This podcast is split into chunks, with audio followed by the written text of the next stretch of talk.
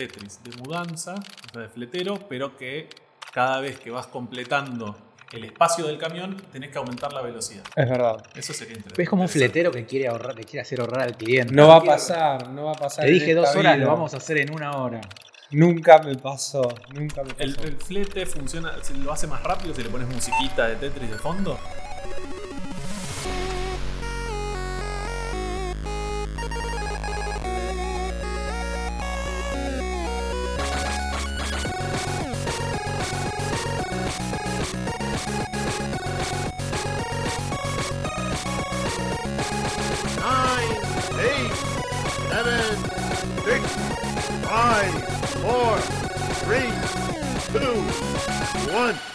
Bienvenidos al episodio número 2 de Continuum, un podcast de videojuegos retro en español en el que elegimos un juego, lo jugamos unas semanas y charlamos sobre si vale la pena volver a jugarlo o no. Mi nombre es Carlos, el malaguero en las redes sociales. Mi nombre es Esteban, soy Bermusito en Instagram. Mi nombre es Santiago, soy Santástico con doble O, Santástico. Muy bien. Hoy vamos a jugar Tetris y recordé con, cuando yo era chico jugando Tetris, sobre todo en la casa de un amigo, Juan García. Jugamos con la mamá, con Patty, y me parecía lo, más que algún adulto estuviera jugando con nosotros a los videojuegos. Y también empecé a acordar mi viejo, mi vieja con quién jugaba, y me acuerdo, no sé, mi vieja que jugaba a un juego en PC que llamaba Sonics, que era rarísimo, y después se hizo fanática del Bomberman.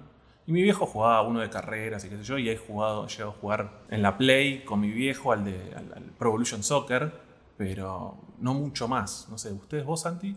Eh, a ver, en mi casa se jugaban mucho los juegos eh, de mesa. Jugamos al reverse y a todos los juegos de GTM, pero en mi casa había una particularidad que teníamos una computadora en una época que no era tan común.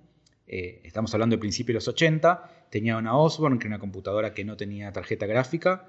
Y mi papá jugaba, y yo jugaba con él, a juegos como el, el Snake, el de la viborita, con asteriscos era, el Space Invaders, y tengo como recuerdo de jugar los dos en esa computadora que era muy extraña a esos dos juegos. ¿Y vos, Esteban? Eh, haber compartido algún juego en Atari, había uno de boxeo que me, que me gustaba jugar con mi viejo y después nada, no, ninguno más. Pero sí, en principio era uno de boxeo que no me acuerdo el nombre.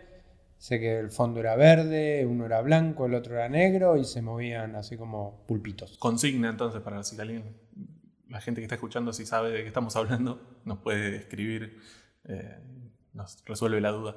Y, En realidad no eran pulpitos. No eran pulpitos. Bueno, no, no, yo no sé por qué dije pulpitos. Pero bueno, bueno, yo creo que tengo la imagen en la casa, después te lo mando. dale. Eh, no, ¿sabes qué? Recordando lo que vos decías de que no tenía tarjeta gráfica, el Tetris, la primera versión que hicieron fue con, justamente también, usando caracteres. Así que vamos a hablar de la historia de Tetris un poquito y nos metemos ya en el podcast.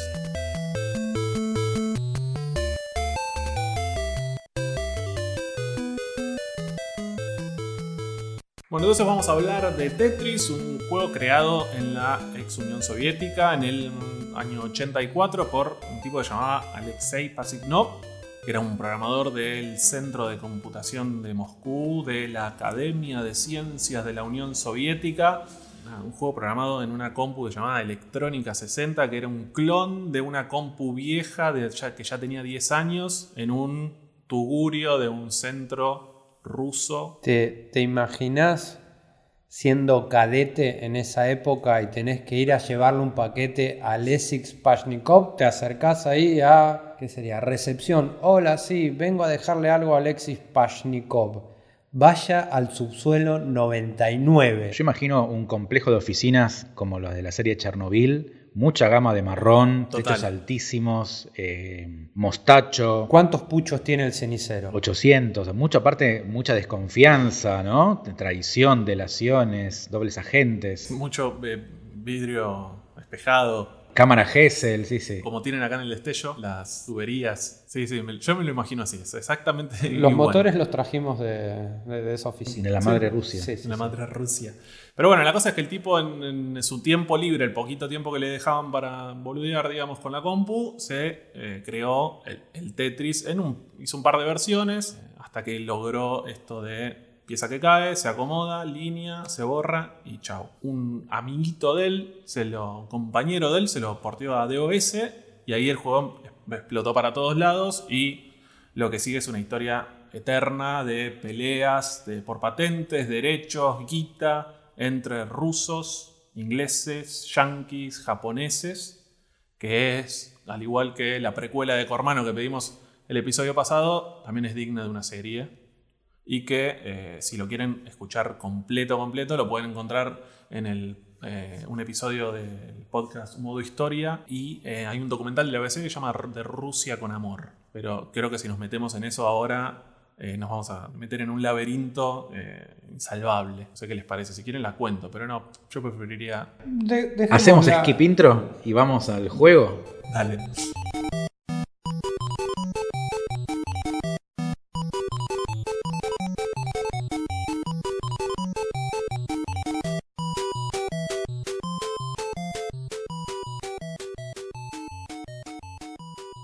Entonces hablemos de Tetris, justamente. ¿Qué es Tetris? Un juego de puzzle eh, que no tiene historia, donde hay que organizar unas piezas que se llaman tetróminos, que son formas que se van formando con cuatro, de a cuatro cuadrados. Nosotros en realidad todos las conocemos como la larguita, la escalerita, el cuadradito. o- Es así como la llamamos todos, ¿no? Yo le llamaba así, después me enteré que tienen los nombres eh, asignados como letras por la morfología que tienen.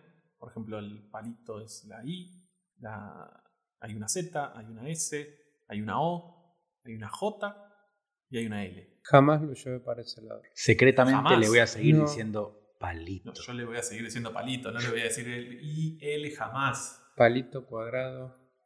Pero bueno, esas, piezas se llaman así, se llaman tetróminos y esas van cayendo, digamos. Y el jugador eh, las puede rotar, las puede mover de izquierda a derecha para completar líneas en el, piso del juego, digamos, en el piso del rectángulo. Y cuando se forma una línea, esta desaparece y el resto de las piezas que estaban ahí se desplazan una línea hacia abajo. Así como otras características eh, que definen al juego es que el juego eh, no tiene final, es un juego que cada vez va más rápido, tiene niveles, o sea que cada tanta cantidad de líneas corta y hace como un pequeño descanso. Esa es el- la versión arcade. Hay otras versiones, por ejemplo la de Nintendo, creo que es la de, la de Nintendo propiamente dicho, que no, no tiene descanso, simplemente Es para adelante. para adelante. Yo cuando decíamos que, mm, que es un juego sin final, pensaba en eh, la canción de la banda del Golden Rocket que decía, vivimos una historia sin final. ¿La cantaba Diego Torres?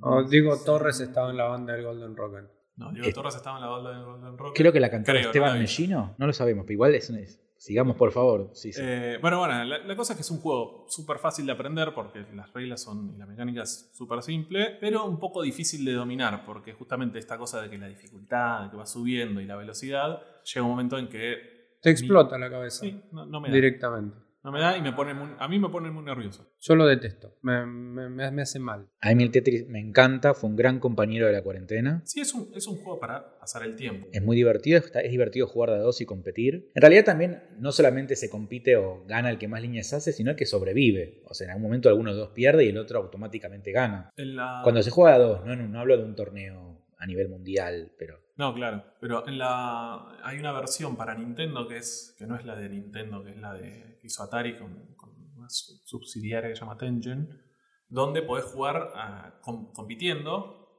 y también podés jugar eh, colaborando. colaborando. Ganan todos y pierden todos. Eh, pero bueno, hablando de eso, o sea, de versiones de Tetris hay mil, pero mil, ¿eh? ¿Cuál es tu favorita?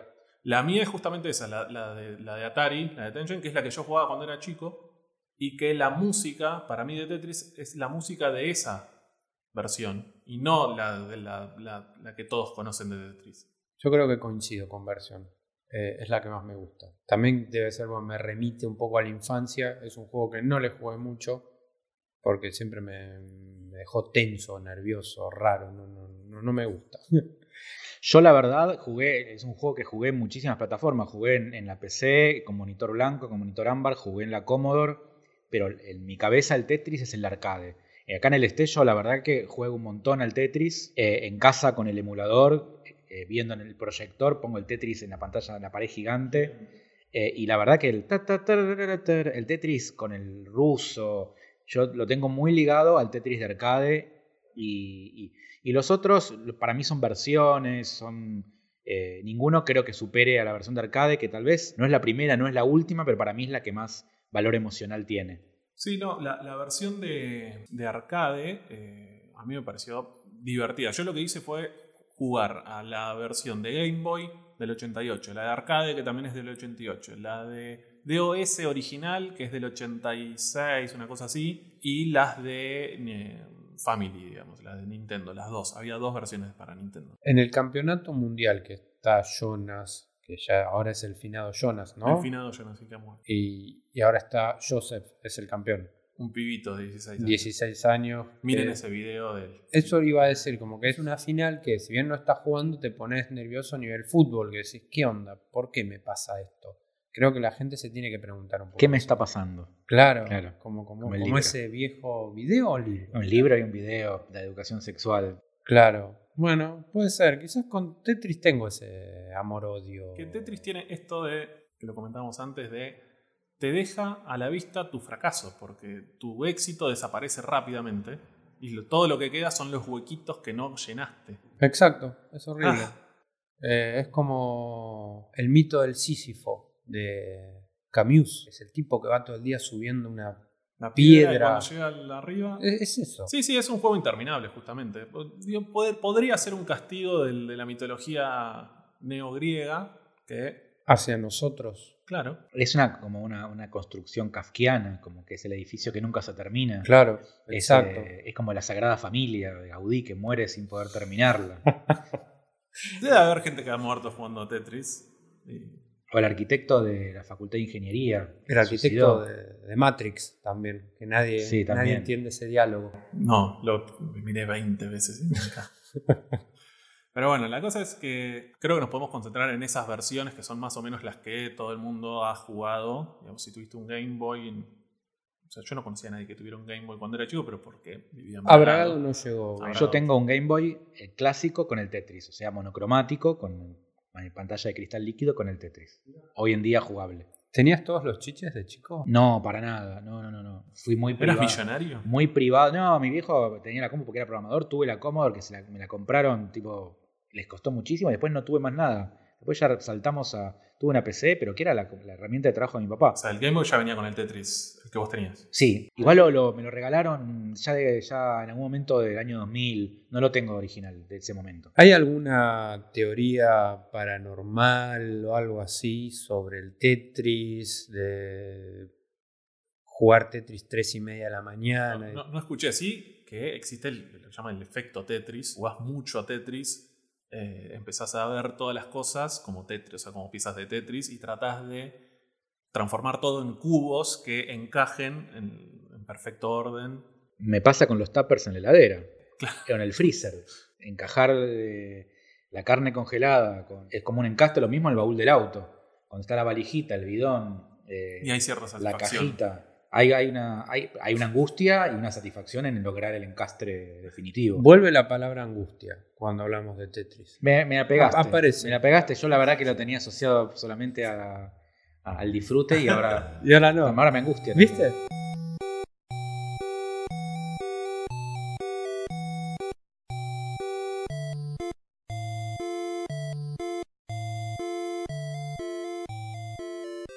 Me gustaría preguntarle a algún fletero si jugó Tetris de chico. Es como una duda que siempre tuve.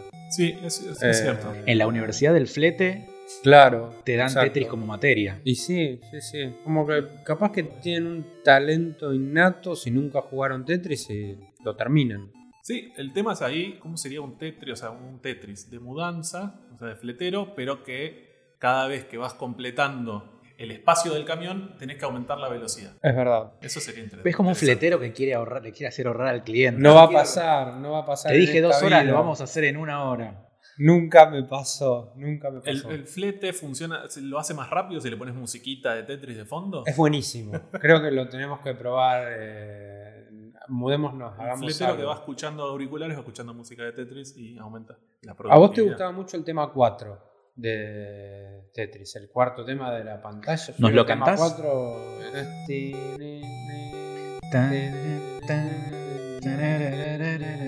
es un ricudín. Es perfecto. Bueno, no importa.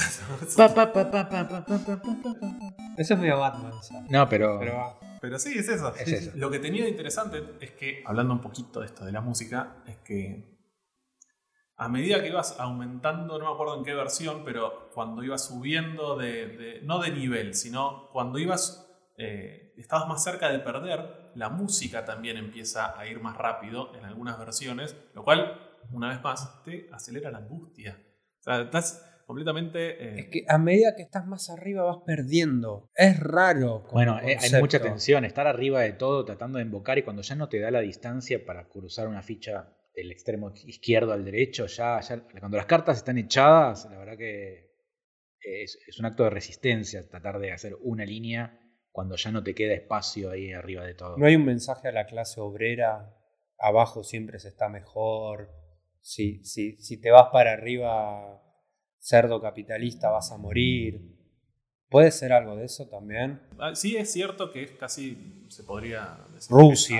que arriba no llega mucha gente. Cuanto más arriba te vas, más, más rápido estás, Claro. más cerca estás de perder. Pero bueno, si quieren, hablemos un poquitito sobre eh, justamente esto, sobre la dificultad. No solamente cuanto más avanzas en el juego, más difícil se hace, y la progresión, a mí me empezó a pasar eso, que con, con jugarlo esta semana me di cuenta que, va, bueno, al principio era un desastre y fui avanzando rápidamente. Tipo, Pasé de hacer solamente 50 líneas a hacer 150, pero cuando llegué a las 150 la velocidad era tal que me di cuenta de que no había forma de que jugándolo casualmente lo pudiera eh, avanzar, digamos. Era como, ah, listo, pasé a este nivel, chao. En la versión arcade pasa algo con la dificultad, que es que si vos continuás el juego, te baja la velocidad. O sea, pon- pon- pones una ficha para Si pones una ficha para seguir, no seguís a la velocidad que, que, pues, podés estar en un nivel muy alto, Claro. pero hay otros factores de dificultad como la aparición de obstáculos aleatorios, Sí. eso sí pasa. Pero en, en la continuación del juego, eh, la velocidad disminuye un poquito. En las versiones de, de- de- no, no arcades, digamos, estas Nintendo y, y Game Boy y DOS, eh, no, DOS no, pero en esas versiones había un modo B que era, bueno, arrancás el juego con eh, tres líneas ya con agujeritos, o con seis, o con nueve, o con doce. Sí, el juego, de hecho, el arcade tiene, arcade, tiene una selección de dificultad inicial, o sea, como un fácil, intermedio, difícil. El difícil es, digamos, ya viene con los obstáculos eh, en medio de la pantalla y la realidad es que los primeros 7, 8 niveles, que son el nivel fácil, son muy fáciles. Y hay muy pocos arcades que te dan esa opción de elegir en qué modo querés jugar. Hay algún juego de lucha que te permite empezar. El Pang, el, el, el Pang te te dejaba empezar un poco más adelante en el planiferio. Pero después no, no conozco muchos que te diga Sí, no, no. la, la yo recuerdo en este momento, no debe haber seguramente, pero. sí, sí, sí, pero como- no es, no es lo común. Pero hablando como hablábamos, por ejemplo, decíamos del Sunset Riders en el episodio anterior que tenía un primer nivel que era como un tutorial, que era como para que entiendas cómo es la dinámica del juego. Tal vez acá pasa lo mismo, que el primer nivel es tan fácil y tan lento, pero que es el nivel en el que te permitís equivocarte. Sí, justamente, o sea, las como también al ser un juego que tiene mecánicas tan simples como rotar, mover y Podés acelerar la pieza bajando la palanca también sí. y si manejan cuando están estacionando, ¿no, no les gustaría hacer como tener una palanca como para pum, clavarlo de una? ¿Cómo sería eso? No, yo- Es- Tet- es- eso es, Tet- una- es chocar, un choque asegurado. es Tetris aplicado a la vida. Eh, decís, va a entrar, pum. Ah, sí, es, es verdad, sí. Ah, Las versiones nuevas de Tetris, por ejemplo, lo que estuve un poquito de lo que estuve leyendo de que las versiones nuevas de Tetris salen con un tipo manual de las buenas prácticas que te da la Tetris Company, que te dice, por ejemplo, no sé, a qué- para qué lado pueden rotar las piezas, o sea, colores, etcétera. Pero y una de las cosas es que si lo van a ver, si van a versiones nuevas de Tetris que salieron estos años, que vos ahora tenés abajo como la proyección de la pieza y te dice, te muestra dónde va a caer la pieza. Ah, pero eso es una gran ayuda. No, pero Se suponía que uno a ojo Claro, tenía que adivinar y si le dabas la palanca para abajo, tipo, dale gas, eh, y te equivocabas, te quedaba corrido y arruinabas tu, tu- Sí, chocabas el auto. tu plan. inicialmente yo, ese era mi pensamiento, pero cuando lo jugué, jugué un par de versiones así nuevitas. es- está bien, ¿eh? no está mal. Uno no siente que está haciendo trampa. En el campeonato mundial es- No, la- creo que el es campeonato con mundial es- joystick, ¿no? es, Eh, es la versión de, Nintendo. de Nintendo, sí. Pero no sé, yo no me sentí tan. tan- Para mí es una ayuda muy grande saber tener la proyección de ubicación de dónde cae la ficha. Entiendo que te permite que el juego sea mucho más rápido, tipo abajo, abajo, tipo pa, pa. Sí, es cierto. Para mí es como el angelito del Wonder Boy. No tiene sentido. Igual qué lindo cuando agarras el angelito en el Es lo más, pero no tiene sentido.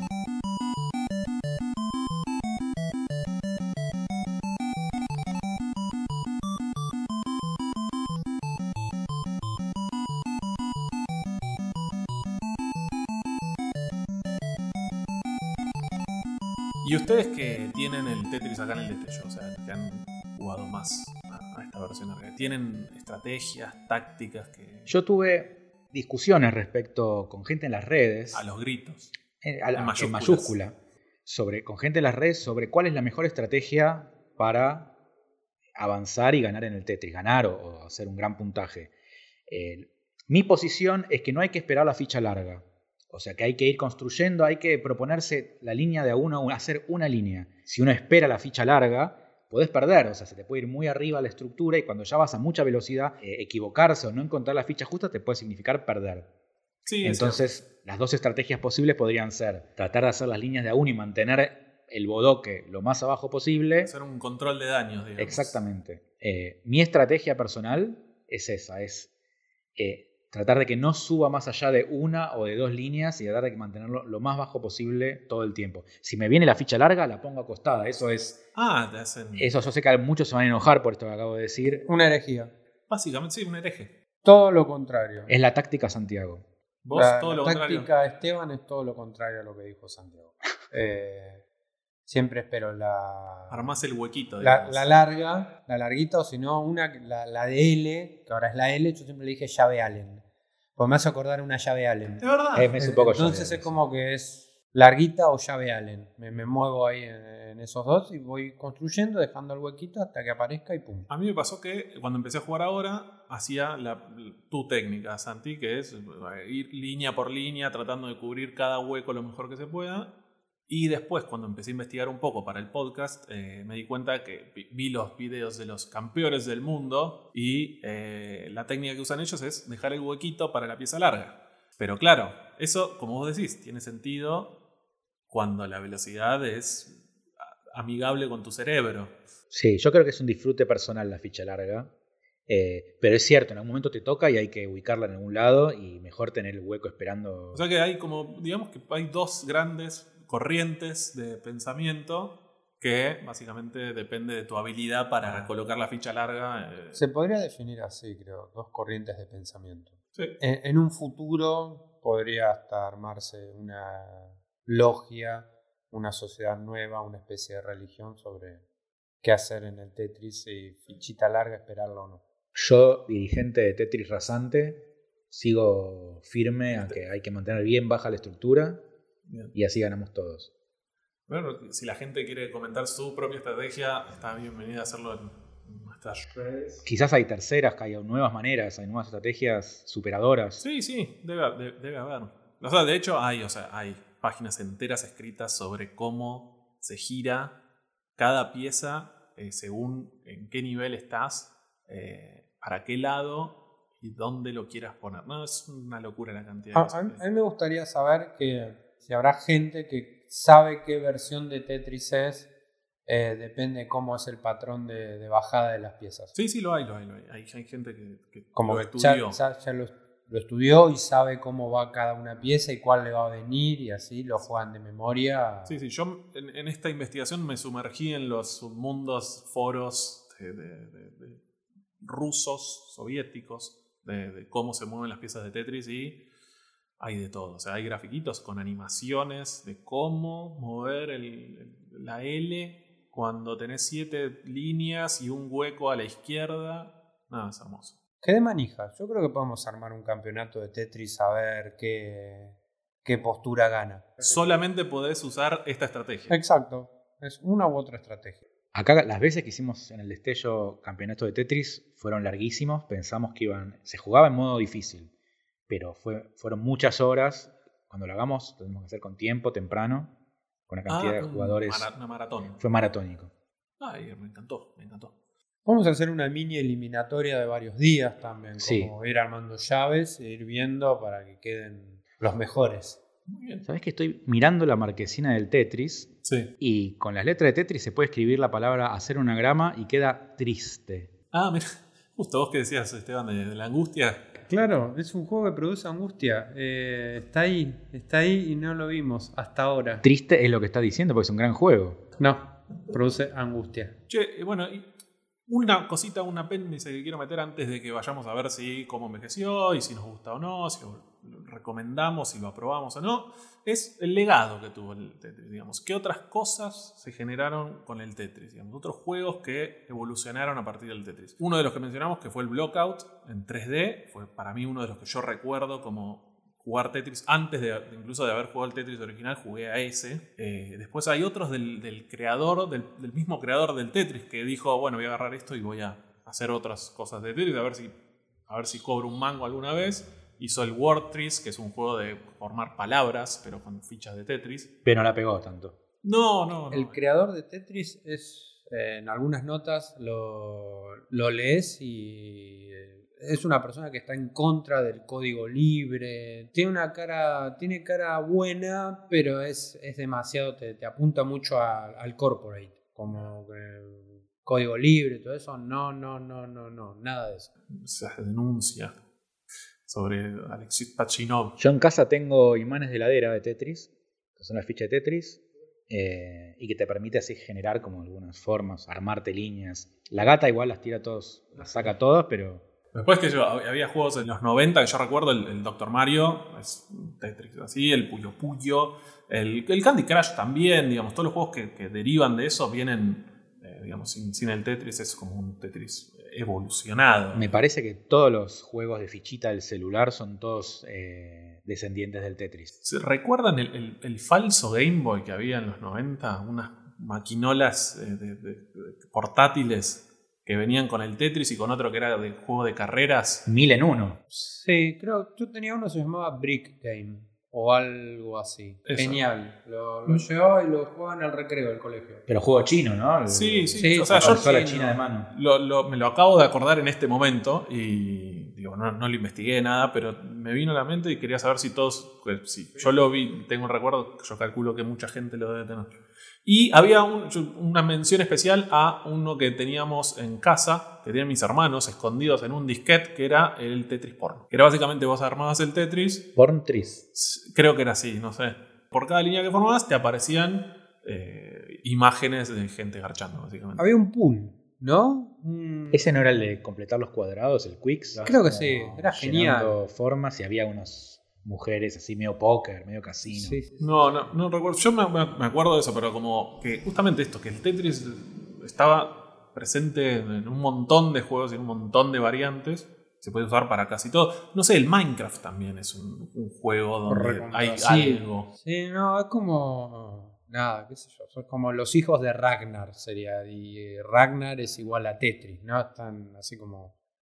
Por todos lados vas a encontrar eh, un homenaje al Tetris. En casa jugamos una variante diferente del Tetris. Se llama Tetris Social. Mira, Eh, y es así. Jugamos de a dos con Nori, con mi novia, en el proyector, eh, a niveles avanzados, el juego va muy rápido y cuando estamos jugando, por turno nos hacemos una pregunta que nos haga pensar, una pregunta, eh, por ejemplo, eutanasia, toma de tierras, distribución de vacunas. Entonces, eh, eh, sobre nuestro pasado en, en las aplicaciones de citas. Entonces el otro tiene que contestar esa pregunta con la mitad del cerebro totalmente tomada por el Tetris. por el Tetris. eh, y con la otra mitad, con menos filtros que los habituales, tiene que contestar una pregunta difícil. Generalmente es una pregunta difícil de responder, nos divertimos mucho. Es genial. Yo creo que para, para la pandemia debe haber sido Salvador gran momento. Es muy divertido. eh, yo me encontré muchas veces incapaz de elaborar una respuesta porque estaba muy, muy tomado, esperando una ficha, sufriendo. eh, y realmente le exigí mucho a mi cerebro, estuve rozando el ACB. ¿Y, y lo que sale es coherente o.? Sí, siempre es coherente. Ah, muy bien. ¿Viste esa, esa, esa película que es Morgan Freeman que pregunta de usar el 100% del cerebro? Sí. Bueno, yo creo que en ese caso se usa, eh, pues, uno trata de pensar una posición política respecto a un tema y ganar en el Tetris en modo difícil, Estás usando. uno usa el 100% del cerebro.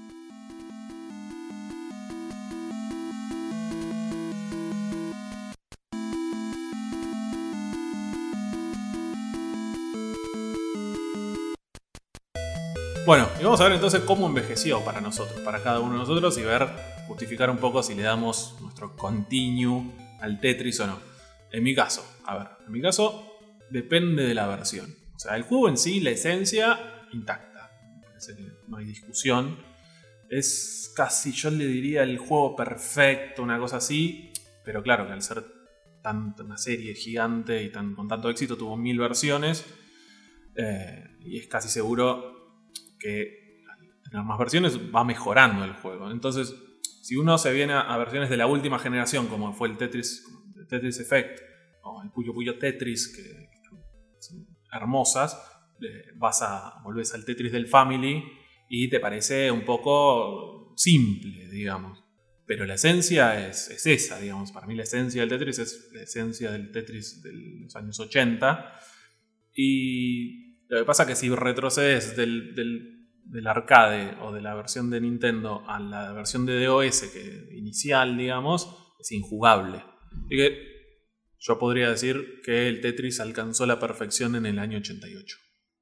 Año 88 puntualmente en ese Es un hecho científico. Coincido que el Tetris eh, tal vez es como el, el juego de rompecabezas perfecto. Eh, el- la versión que más jugué yo y de la que más hablé es la versión de arcade. Es un- uno de lo- de los arcades, digamos, que, que más se mantiene en el tiempo, que para, para mí sigue siendo muy divertido de jugar. Eh, la música está buenísima, el, personaje ruso que aparece por la ventanita, eh, la velocidad del juego. Creo que es un juego que, que se mantiene súper bien.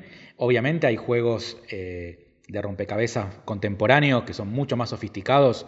En Japón vi unos arcades con pantalla circular, con unas interfaces rarísimas y que obviamente son mucho más desafiantes para las nuevas generaciones, pero en el contexto de, de la jugabilidad del arcade retro, yo siento que sigue siendo súper divertido y súper vigente. ¿Y vos, Esteban? Para mí el Tetris envejeció muy bien. Eh, Es un juego que si bien a mí me produce muchísima angustia, no sé por qué, es un juego que es angustiantemente hermoso. Para mí el Tetris es como el viejo sabio de la tribu, que todavía muchos programadores lo buscan, tratan de encontrarle la vuelta, se siguen sacando muchos juegos de ahí. Es... eh, Sí, como una es- fuente. Exacto, eh, como que sigue siendo para mí una, una fuente de, de homenajes constantes de un montón de, de creadores. Es casi como una estructura que a partir de ahí empezás a construir. Es un planeta. eh, en planetas arcades sería como un- uno de los más grandecitos que creo que sería casi como un Júpiter. O Júpiter es mucho. Júpiter sí, es el más grande. Es el más grande. No, tanto no. Es como Bokeh, el más grande. Los más chiquitos, no tanto, pero bueno, por ahí. Tetris, a ver, Tetris tiene algo que es que es un juego icónico. Yo creo que es un juego que se mantiene como quizás el más conocido de los juegos de rompecabezas de videojuegos. Eh, hay un montón, pero yo creo que cuando uno juega al Tetris, juega también a un juego con la perspectiva de estar jugando un juego hace mucho y hay que jugarlo como tal. O sea, creo que no hay que compararlo. No es una, una competencia contra un juego 2021. Pero tal vez de los juegos retro, de los juegos eh, históricos o de la historia de los videojuegos, sea como el rey de los rompecabezas. Claro.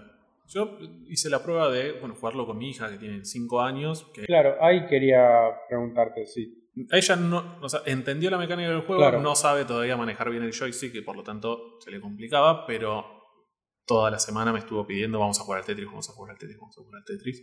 Así que, eh, digo, me pareció como, ah, bueno, ok, esto es adictivo. Tiene, un gancho infernal para mí. Y también eh, le, le dije, a ver qué música querés elegir del Tetris de, de Tengen.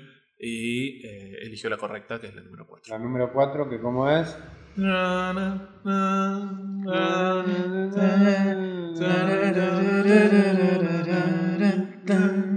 Bueno, y después de este mini recital, eh, vamos al veredicto. A ver, se necesitan dos de tres votos positivos para darle el sello de continuo a este juego. Esteban, Rotundamente sí. Santi. Yo le doy voto positivo. Y yo también, señores, le doy el voto positivo a Tetris. Así que 3 de 3 sale el sello de Continue. Pero por ahora apagamos la máquina, guardamos el cartuchito de Tetris y sorteamos el juego que vamos a jugar para el próximo episodio número 3 de Continue.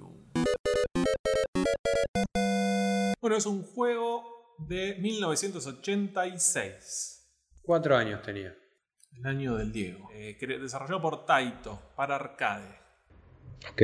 ¿Alguna pista, algo, alguna cancioncita que puedas tararear? Mm, no, no me la acuerdo. Vamos a jugar Bubble Bubble. Vamos, muy bueno. O Boble Boble. No, es un garrón. Pa, es- pa, para, pa, Ah, esa era la canción, exacto. Horrible. Pero bueno, así que por las Sí, próximas semanas gran juego. vamos a estar jugando Bubble Bubble. eh, y yo me estoy yendo de viaje, así que lo- la próxima grabación va a ser, eh, el próximo episodio va a ser online. Vamos a ver cómo sale eso. Téngannos, téngannos paciencia y fe. Y lástima. Bueno, pero ya vamos jugando el juego, vamos reencontrándonos, practicando. Me niego a jugar al Bubble Bubble. No, no, es un gran juego. Pero vos jugás al Snow Bros, que es bastante parecido, que es un heredero del Bubble Bubble. Snow Bros tiene más mística, es más adulto. El Bubble Bubble sería como. No sé. e- Ese primo que no, no te bancas mucho. Es raro, es como. No sé, no. Así que, Una bueno, musiquita rara. No, no, no. tranqui, tranqui. Bueno, Creo lo que voy va a volver a jugar. Lo voy a volver a jugar. Ojalá Creo que que va a haber polémica en el episodio que viene. Yo creo que sí. Eh, bueno, así que bueno, nos encontramos en el próximo episodio donde jugamos Bubble Bubble. Eh, nos pueden seguir en las redes sociales, Continue Podcast de Twitter, Facebook, Instagram, YouTube. Eh, también pueden seguir a las redes del bar El Destello. Y si no queda nada más por decir, mi nombre es Carlos, el Malaguero en las redes sociales. Yo soy Esteban. eh, en Instagram soy Bermucito. Y yo soy Santiago, alias Santástico. Y esto fue Continue. nine, eight, seven, six, five, four, three, two, one. Morgan Freeman o Denzel Washington. Morgan Freeman. Morgan Freeman, ¿no? Creo. No, no, no, no, estoy para elegir. ¿Con quién te quedás? Nada, Morgan Freeman me emociona, ya te, te mira y hace como asiente con la cabeza y yo ya me emociono. Eh, Morgan Freeman. No, Denzel Washington. Denzel Washington, policía corrupto. Denzel, le, le pasa el trapo a Denzel todo. Freeman, Morgan Washington. Denzel Washington le pasa el trapo. Pero que vos. ¿Qué voz? Bueno, después bueno. Todo, todo, todo, todo lo que yo dije. Pause.